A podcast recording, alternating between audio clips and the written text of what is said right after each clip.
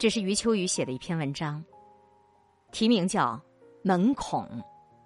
我觉得我很久没有读到这么好的一篇文章了。能够深知人性和深知生命的人，他不会为一种成功而感动，他不会为一时的辉煌胜利而感动，也不会为一种挫败或者名望而感动。直到今天。谢晋的小儿子阿四还不知道死亡是什么，大家觉得这次该让他知道了。但是不管怎么解释，他诚实的眼神告诉你，他还是不知道。十几年以前，同样弱智的阿三儿走了，阿四不知道这位小哥到哪里去了。爸爸对大家说。别给阿四解释死亡。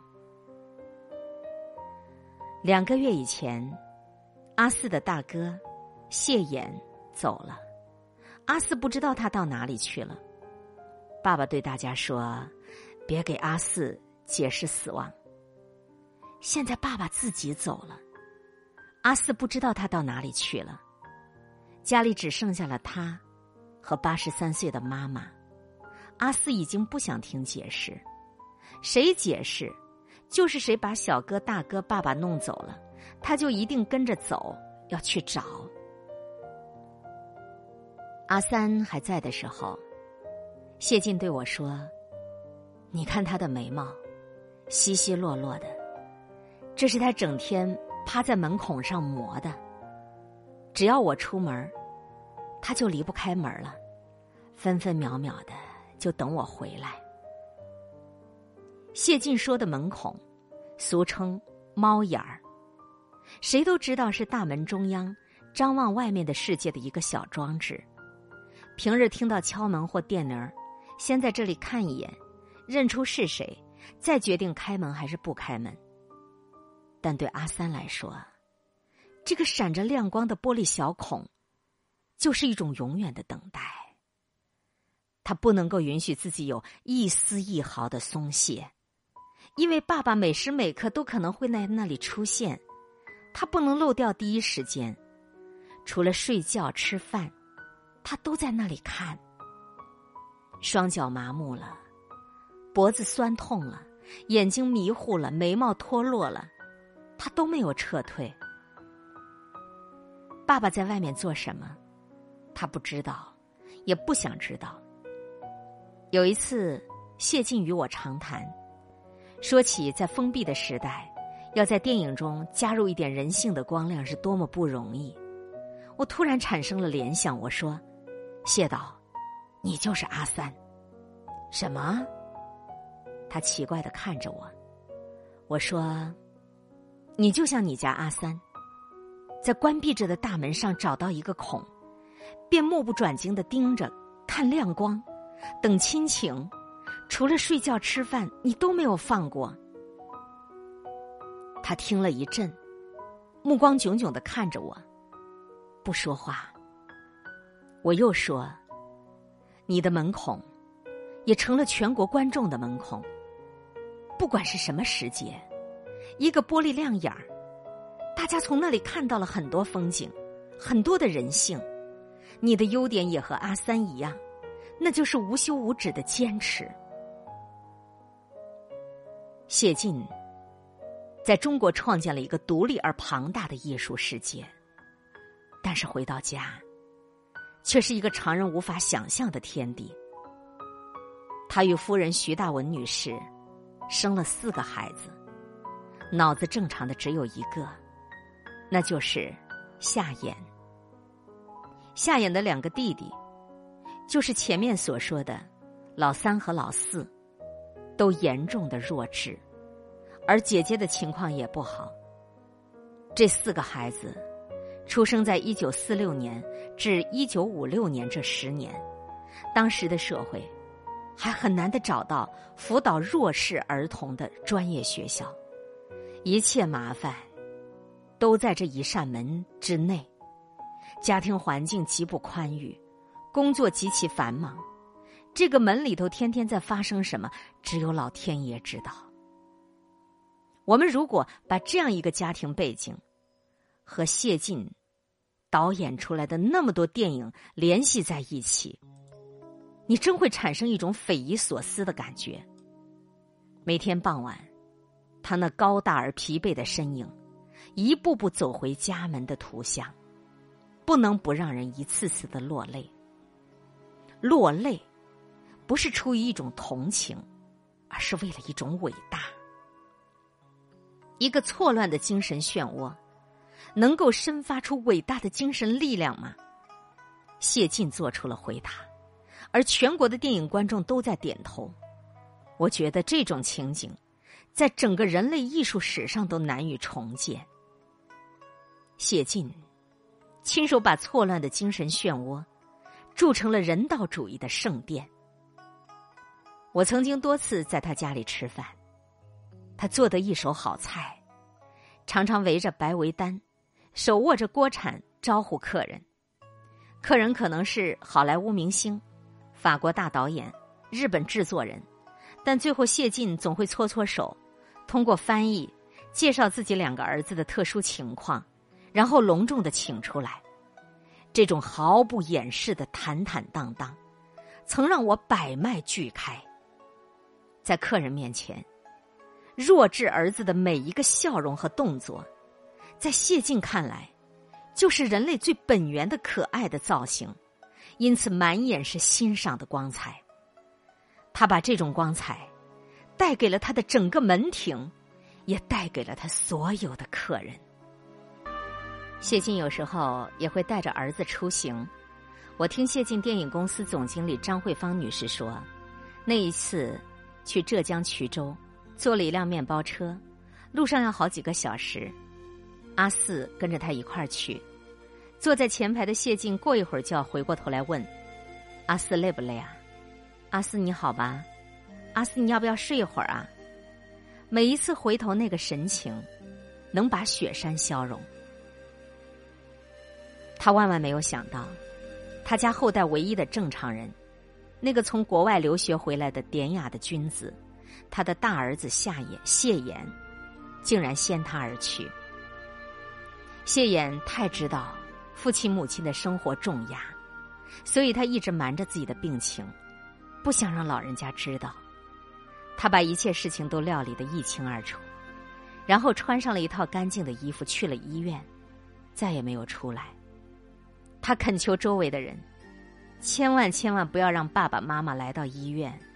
他说：“爸爸太出名儿，一来就会引动媒体，而自己现在的形象又会使爸爸妈妈伤心。”他一直念叨着：“不要来，千万不要来，不要让他们来。”直到他去世前一个星期，周围的人说：“现在一定要让你爸爸妈妈来了。”这次他没有说话。谢晋一直以为儿子是一般的、一般的病住院了，完全不知道事情已经那么严重。眼前的病床上，他唯一可以对话的儿子已经不成样子了。他像是一尊突然被风干了的雕像，他站在病床前很久很久。谢衍吃力的对他说：“爸爸。”我给您添麻烦了，他颤声的说：“我我们治疗，孩子不要紧，我们治疗。”从这天起，谢晋天天都陪着夫人去医院。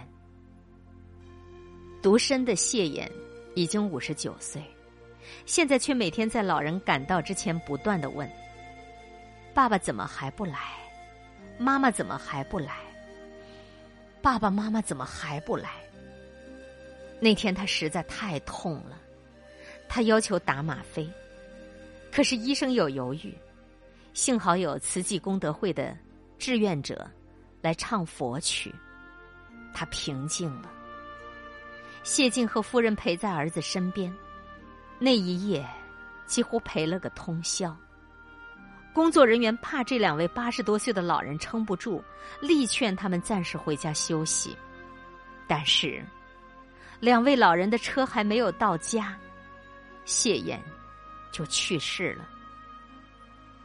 谢衍是二零零八年九月二十三日下葬的，第二天九月二十四日，杭州的朋友就邀请谢晋去散散心，住多久都可以。接待他的是一位也刚刚丧失了儿子的杰出的男人，叫叶明。两人一见面就抱住了，嚎啕大哭。他们两人前些天都为自己的儿子哭过无数次，但是还要再找一个机会，不刺激妻子，不为难下属，就抱住一个懂得自己的人，一个经得起用力拥抱的人，痛快淋漓、回肠荡气的哭一哭。那一天，谢晋导演的哭声像虎啸。像狼嚎，像龙吟，像狮吼。他把他以前拍过的那么多电影里的痛哭全都收纳了，又全都释放了。那一天，秋风起于杭州，连西湖都在呜咽。谢晋并没有在杭州常住，他很快又回到了上海。那几天他很少说话，眼睛就那么直直的看着前方，有时候也翻书报，却是乱翻，没有一个字能入他的眼。突然电话铃响了，是他的家乡上虞的母校春晖中学打来的，说有一个纪念活动要让他出席，有车来接。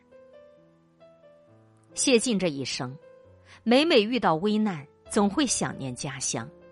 今天，故乡的故宅又有召唤，他毫不犹豫的答应了。春晖中学的纪念活动第二天才开，这天晚上，他在旅馆吃了点冷餐，倒头便睡。这是真正的老家。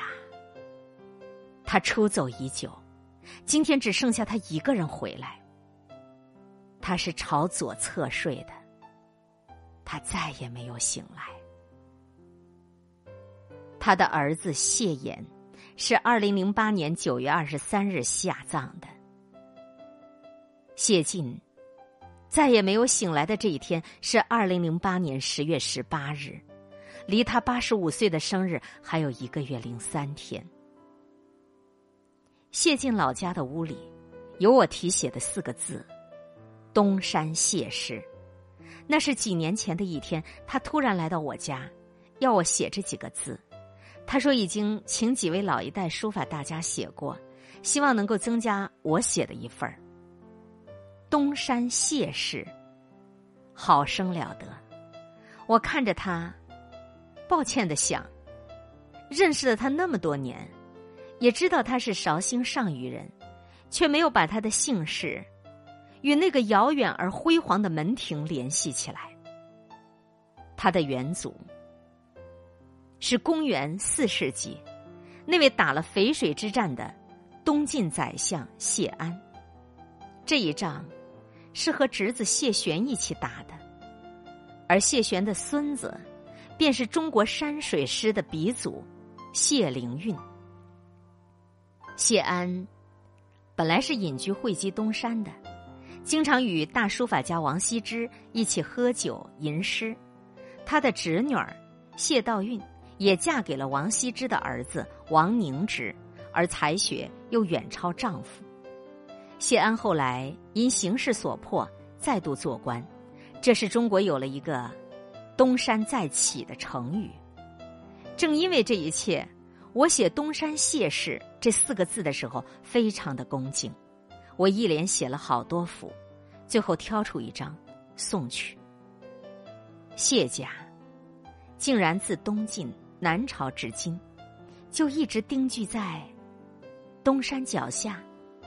别的不说，光是那一股积累了一千六百年的气，已经非比寻常了。谢晋对此极为在意，却又不对外说。他在意的是这山。这村庄，这屋子，这姓氏，这气，但这一切都是秘密的，只是为了要我写字才说，说过一次，再也不说。我想，就凭着这种无以言表的深层次的皈依，他会一个人回去。他会在一大批庄严的元祖面前画上他人生的句号。此刻，他上海的家只剩下了阿四。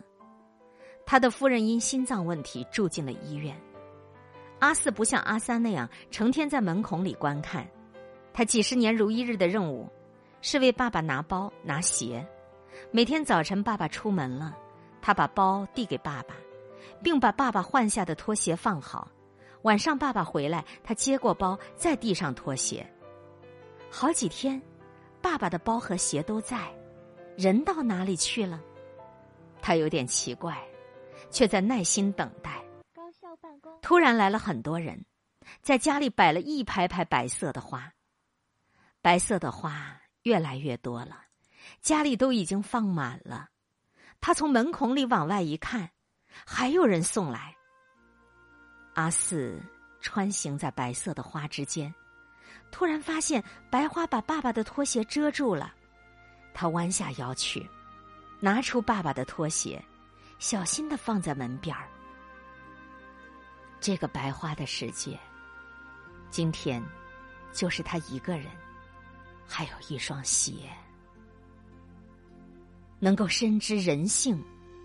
和深知生命的人，不会为一种成功而感动，不会为一时的辉煌而感动，也不会为一种挫败或者名望而感动。最难得的，生命的初始的感动，是一种为生命自然形态中所能承载的那些曲折、那些记忆、那些生命的每一个日子当中坚强面对的点点滴滴。而付出的心血和汗水的感动，为这样一种胸怀、宽容、智慧、粗犷、豁达，乃至不死不屈、不折不挠的精神的感动。以上的这篇文章，来源中国著名当代文化学者、理论家、文化史学家。作家、散文家余秋雨，他的这一篇文章写门孔，刊登在《收获》文。今天会遇见什么人，会发生什么事，都有各种意想不到的可能性。分享传播有力量的文字，亲近感受真善美的观点和态度。空中和你相互勉励，保持微笑、淡定、从容的好心态。祝福有缘分在这里遇见的你。身体好，心情好。我是海林，欢迎来听，一切刚刚好。本节目由喜马拉雅独家播出。